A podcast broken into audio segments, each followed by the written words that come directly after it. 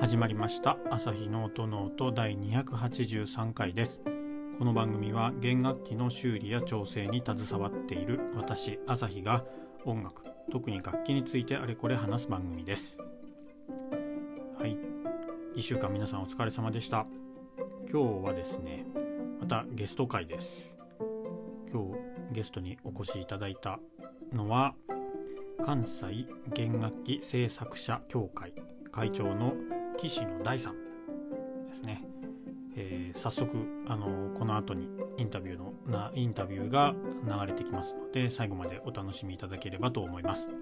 今日お話を伺ったのはその関西弦楽器製作者協会がですねゴールデンウィークの5月1日2日の2日間、えー、大阪でえっ、ー、とですね楽器の展示展示会か。展示会をされるんですね。ですのでその、えー、告知も兼ねていろいろ見どころとかですねどんな感じの会なのか。あとは岸野さん本人のその工房とか、えー、その制作者協会のお話とかっていうのをしていただいておりますので是非、えー、最後までお楽しみください。では、えー、インタビュースタートです。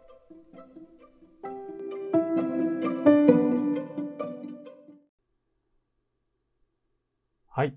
今日もゲストをお呼びしております。今日のゲストは、関西弦楽器製作者協会会長の岸野大さんです。こんばんは。よろしくお願いします。はい、こんばんは。よろしくお願いします。今日、岸野さんにお越しいただいたのはですね、ゴールデンウィークですね。はい、5月1日と2日の2日間、展示会が行われるということですので、その辺についてお話を伺ってみようかなというところです。よろしくお願いします。よろしくお願いします。はい。早速、そうですね。岸野さん何かご自身のプロフィールといいますか、私こんなことしてますみたいなのをお話しいただけたりしますか？最初。はい。まあ、普段は奈良県奈良市でバイオリン工房ですね。岸の弦楽器工房という、えー、弦楽器の製作、修理、調整、まあ、毛替えとか、で販売もやってるような、まあ、小さな工房をさせていただいてて今年度からですね関西の弦楽器製作者協会っていう、まあ、制作者の協会の会長をさせていただいてます。もう制作メインでやられてるんですか？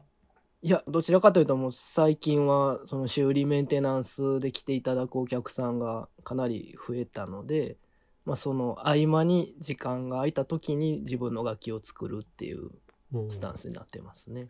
奈良県はその、はい、弦楽器のその職人さんって岸野さんだけなんですか、はい、えーと、そうですね。そのバイオリンとか、まあ、その弓で弾く楽器に関してはおそらくうちだけだと思います。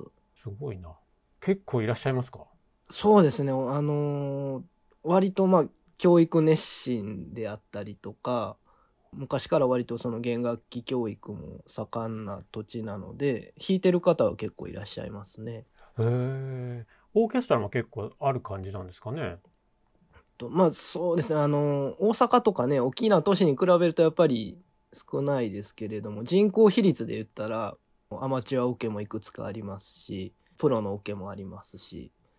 おすごいですね。もしでは奈良県にお住まいでこの番組聞いてる方でもしね、知らなかったっていう方は、ぜひ足を運んでみていただければと、ねはい。ぜひお願いします。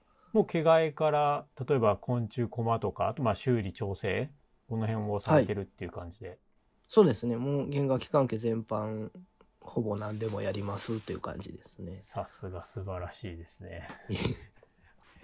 えっ と、それで関西の弦楽器製作者協会の会長を今されているっていうところで、はい。これは何ですか？なんか話に、噂に聞くとなんか持ち回りでみたいな感じ？そうですね。もともと関西に拠点を置く、まあ、楽器の制作者であるとか弓の制作者が集まってまあ発足した会なので、まあ、年に1回その、まあ、今回あのゴールデンウィークにさせていただく大阪の展示会っていうのが、まあ、その会の一番メインのイベントになるんですけれども、まあ、その準備をしていくためにとりあえず関西でまあ、雑用とか動ける人間が会長にならないと困るっていう形でできる人で持ち回っているっていう感じですね。なるほど。今回お声をかけさせていただいた時に実は僕ら誕生日誕生日じゃない年度ん？年度っていうんですか？生まれた年が同じで同級生なんですよね。そうですね。すごいですね。もう年齢とか言っちゃっても大丈夫ですか？大丈夫です大丈夫です。80 1980年生まれではい。で、まあ、いわゆる松坂世代というやつですよね。そうですね。もう必ずその 松坂世代と言われますね。そうですよね。高校3年の時の夏、夏すごかったですもんね、彼の。そうですね。はい。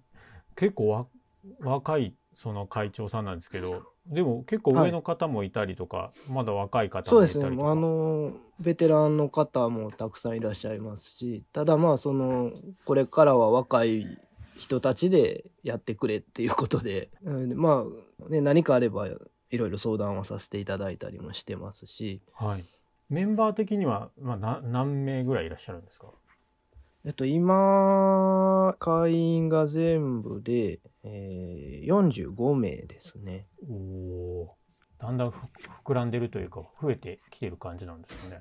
そうですねもともとちょっとその展示会が、まあ、ちょっと変わったスタンスというか職人たちが自分で作った楽器を自分たちで売れる、まあ、仕組みというかあの形を作ろうっていうことで職人たちで展示会を企画してでまあ、あの一般で弾かれる方たちとつながれる場を作ろうっていう形で始まったんですけれどあんまりまあそういうスタイルっていうのが他にはない形なのでもともとはその関西の人たちで始めてたんですけれどもまああの日本中の作家さんが結構参加していただいたりとかも海外からも参加していただいたりしています。あなるほどで今回はそのうち、まあ、25名が楽器を出品すると。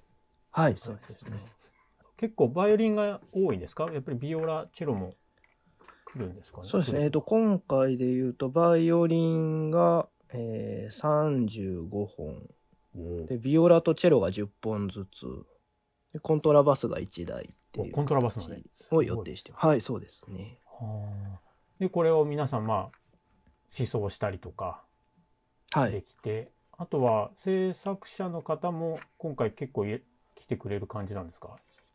そうですねまああの今回展示に参加しているあの職人はほぼ大体皆さん会場に来られてると思いますほうあそうだすっかり忘れてたまず日付とか言った方が良かったですね。ごめんなさい。あ、そうです。すごいなんか弦楽器制作家協会の話ばっかりしていて。では、はい、ちょっとイベント、そうですね。はい。えっ、ー、と、第12回ですよね。ちょっとこの辺も。第12回ですね、はい、説明をお願いしてもよろしいでしょうか？はい。日付ですね。2022年5月1日、2日の2日間ですね。大阪市の中央公会堂3階の中集会室というところでさせていただきます。時間ですけれども、1日の方が11時から19時まで、2日が、えー、10時から18時までになってます。ありがとうございます。で、これは一応今回入場無料で、はい、前回はあの完全予約制だったじゃないですか。そうですね。あのー、本来はまあこの今回のような形で大きな会場でもう入場無料で皆さんに来ていただくっていうスタイルでこうずっとやってたんですけれどもコロナで2年それがもうあのできないっていう形になってしまったので昨年の秋にちょっと新しい形の展示会っていうのを企画してあの完全予約制の展示会っていうのを一回させていただきました。はい。その時は確かあの西村さんにちょっと、ね、そうですね。させてもらったんですけど、はい、ご紹介いただいて。はい。あの時はありがとうございました。ありがとうございます。で今回はまあ通常に戻ってまあ普通に皆さん来てくださいっていうような形になっているそうですねなるほど、はい、あとは弾き比べあのミニコンサートも今回はされるということで。はいそうですね。まあえっ、と弾き比べイベントっていうのがまずありまして、はい、で各回バイオリンとかビオラとか楽器を決めてその弾き比べイベントにエントリーした作家さんの楽器をまあ数台ですね。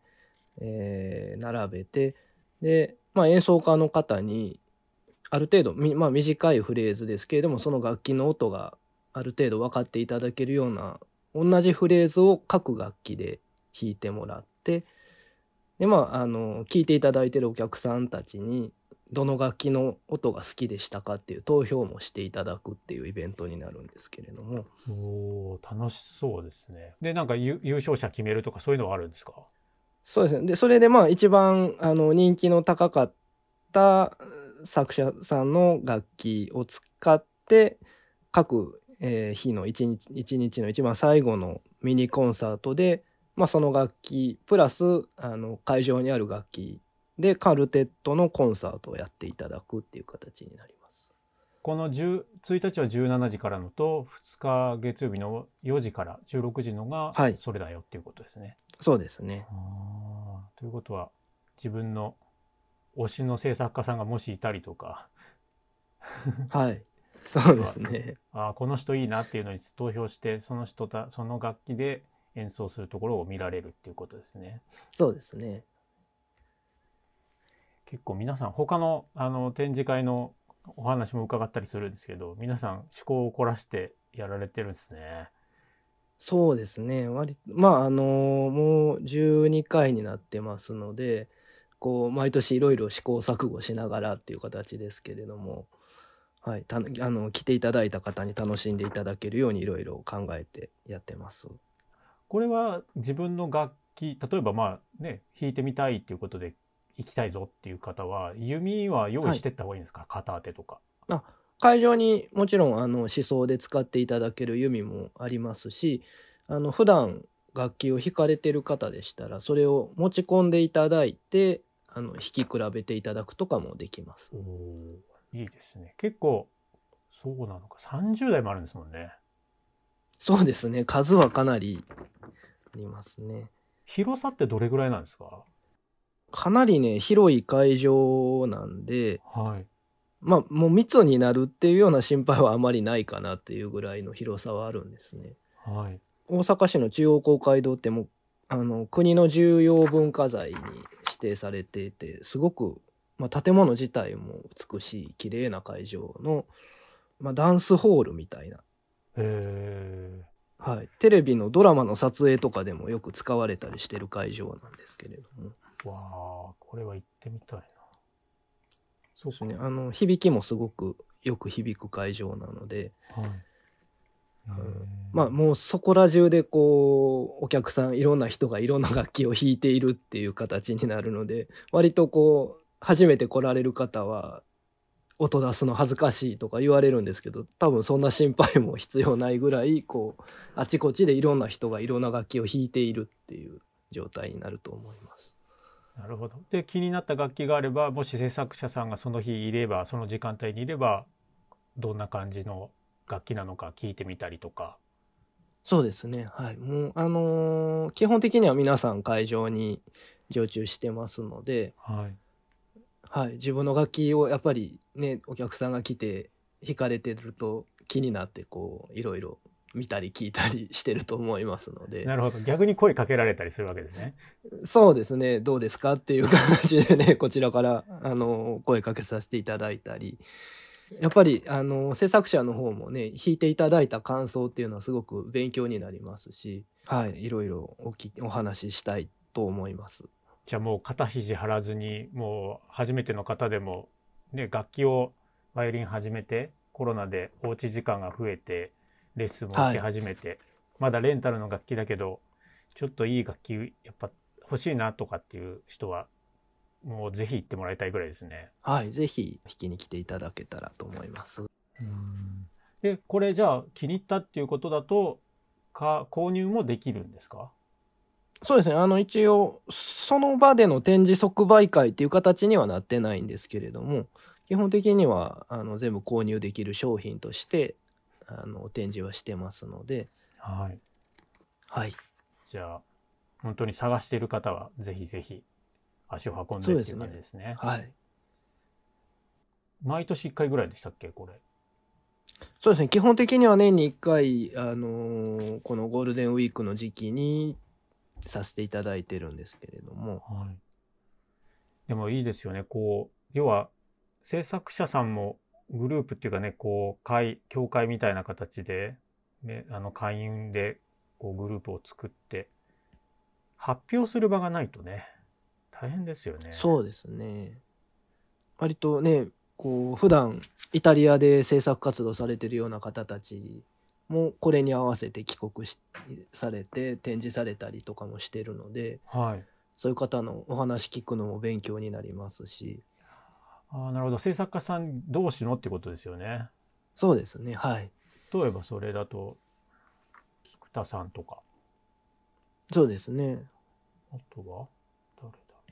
僕、本当イタリアのに、で勉強してないので、ちょっとわかんないんですよね。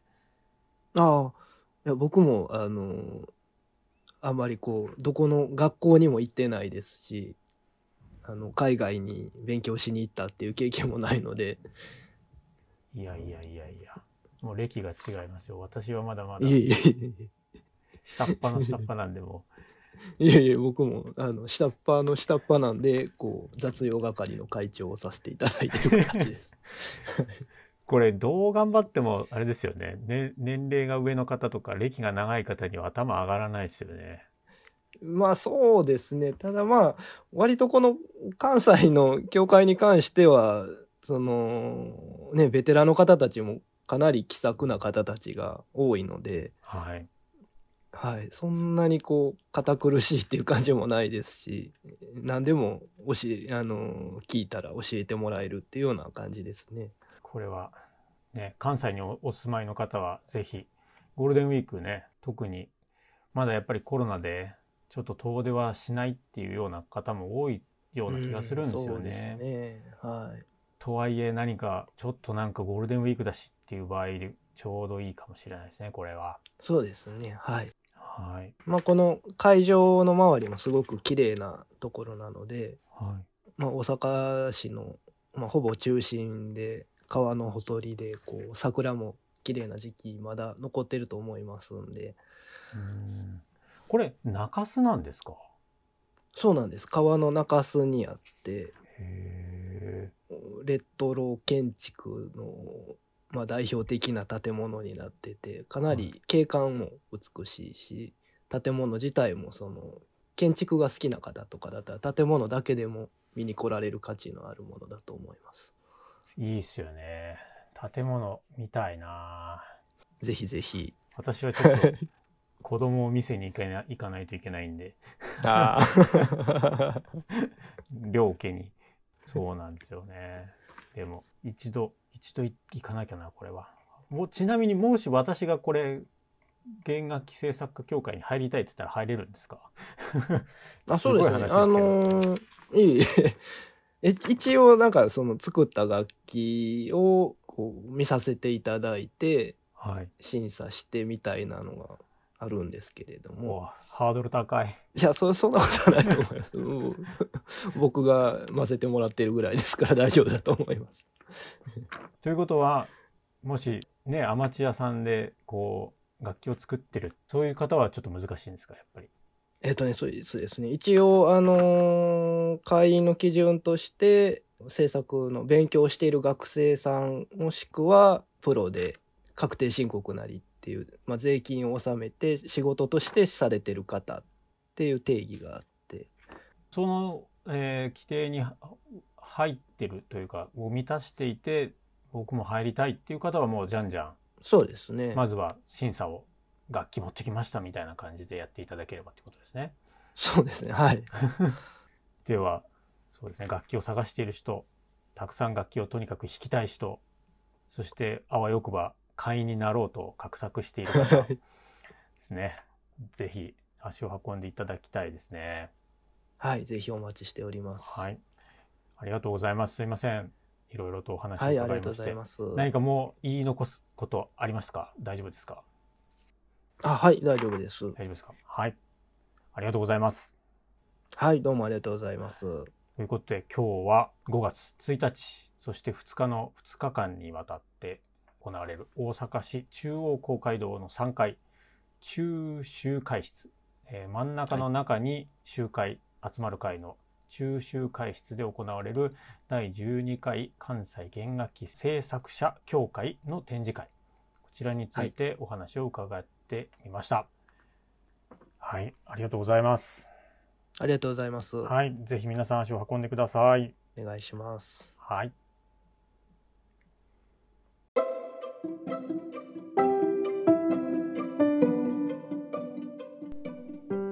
はい。いかがだったでしょうか？えー、今日もゲスト会ということで関西弦楽器製作者協会の会長、えー、岸野大さんにお越しいただきましていろいろお話を伺ってみたというところです。えー、そうですね番組の中でもお話をしてたんですけれどもその協会に関協会のその展示会のイベントに関しては、えー、去年の秋ぐらいにですねもあの西村さんにインタビューをさせてもらってまして結構精力的に本当活動されてるんですよね。で私もメンバーの中会員の中では知ってる方たくさんいらっしゃいますしいろいろ本当なんでしょうね。私も番組の中でインタビューの中で話をしたんですけど入れるものなら入っちゃおうかなっていうぐらい、えー、本当なかなかねコンスタントにこう展示会を進めていくしかもこう皆さんでいろいろ工夫をしながらこう盛りなんとかこう弦楽器の業界を盛り上げていこうってやってる方ってやってる団体そんなに多くなくってやっぱりこうねそういったところに入ってみると何か見えてくるものもあるかもしれないし何か力になれることがあればなとかっていうのも考えているんでそうですね。ちょっとその辺も視野に入れながら今後の振り方を考えていこうかなと思っているところです。で本当に毎度毎度こう何回も告知をさせていただければ5月の1日2日ですね展示会ありますのでゴールデンウィークまだ予定立ってないとかちょっと近場で何かやろうかなとか、えー、過ごそうかなとか考えている方もしよければですね足を運んでみてください入場無料ですし前回の時と違って完全予約制ではないので。で結構広いところで。となんだろうな。私そんなに楽器弾けないしとか楽器弾いたことがないし行ってもなーとかっていう方も行くと本当面白いです。あのずらっとこう楽器が並んでるところを見るのはすごく荘厳な感じありますしこんなにたくさんやっぱ作ってる人がいるんだとか弾いてる人がいるんだとかね。で音が要は皆さん弾いてるんで結構ガチャガチャうるさかったりはするかもしれないですけどバイオリンの音を生で聴けたりとか。で制作者さんに全く本当何も分からなくてもこれってどれぐらいの期間で作るんですかとか聞いてみてもらってもいいと思いますしまあ変な話いくらぐらいなんですかとかね。工房どちらにあるんですかとかそういう形、まあ、本当弾けなくても楽器を見に行くっていうだけでも面白いと思います。あの岸野さんも話してましたけども建物も非常にいいということですのでですね、まあ、公園というか散策をしながらちょっとふらっとね、えー、入っていってみてもらって弾いてる様を見るというのもすごい楽しいと思いますしあとはコンサートですね、えー、それもだけっていうかそこを目指していかれるっていうのも面白いと思いますしですのでね、えー、ぜひあのお近くにお住まいの方はあの足を運んでみていただければなと思います。私も今年はちょっと難しいですけど来年はもしかしたら楽器置いてもいるかもしれませんのでその辺も注目しつつ今後もあの関西弦楽器製作者協会あとは私のまあ番組もよろしくお願いしたいなと思いますそんなところで今日はこんな感じのインタビュー会、まあ、告知を兼ねてということでお届けしてみましたこうやってたくさんのあの何でしょうね。制作さん制作者制作家さんとお話しできるっていうのはこの番組をやってる利点っていうかねあのなのかなとアドバンテージかなとも思ってるんですよ。実際本当にまだ本当面識はないんですよ。桐野さんとは。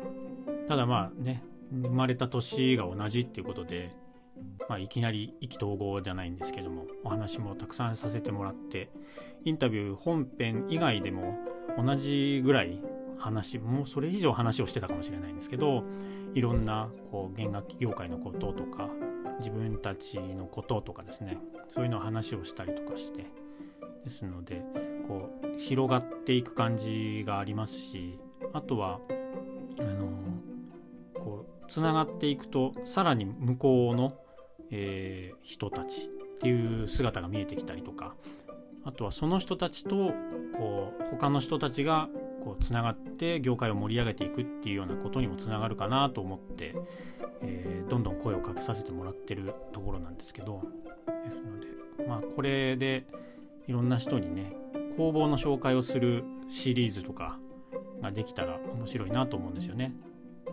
例えば A さんという制作家さんにインタビューをしながら場所はどこですとか、えー、こんな感じでやってますとかですねそういったところを伺いながらで近くに住んでる人とか興味のある人はそこに行ってもらったりとか。でそれでこう楽器購入になったりいろいろメンテナンスをしてくれるってことであればそれをあのお願いしに行くとかですね。そういったところでこう番組を使ってってもらったりとかすることもできるんじゃないかなツールとしていうふうにも考えているので今後もどんどん、え、インタビューとかゲスト会は進めて続けていこうかなと思いますので今後も、えー、ぜひお楽しみくださいもしこの人呼べよとかあれば、まあ、私ごときが呼べるか分かんないんですけどちょっとその人か方とかにも声かけてみようかなと思いますので、ぜひそんなリクエストっていうか提案とかもお待ちしてますので、もしよければ送ってください。ということで今日は、えー、こんな感じで終わりたいと思います。また次回の配信でお会いしましょう。ありがとうございました。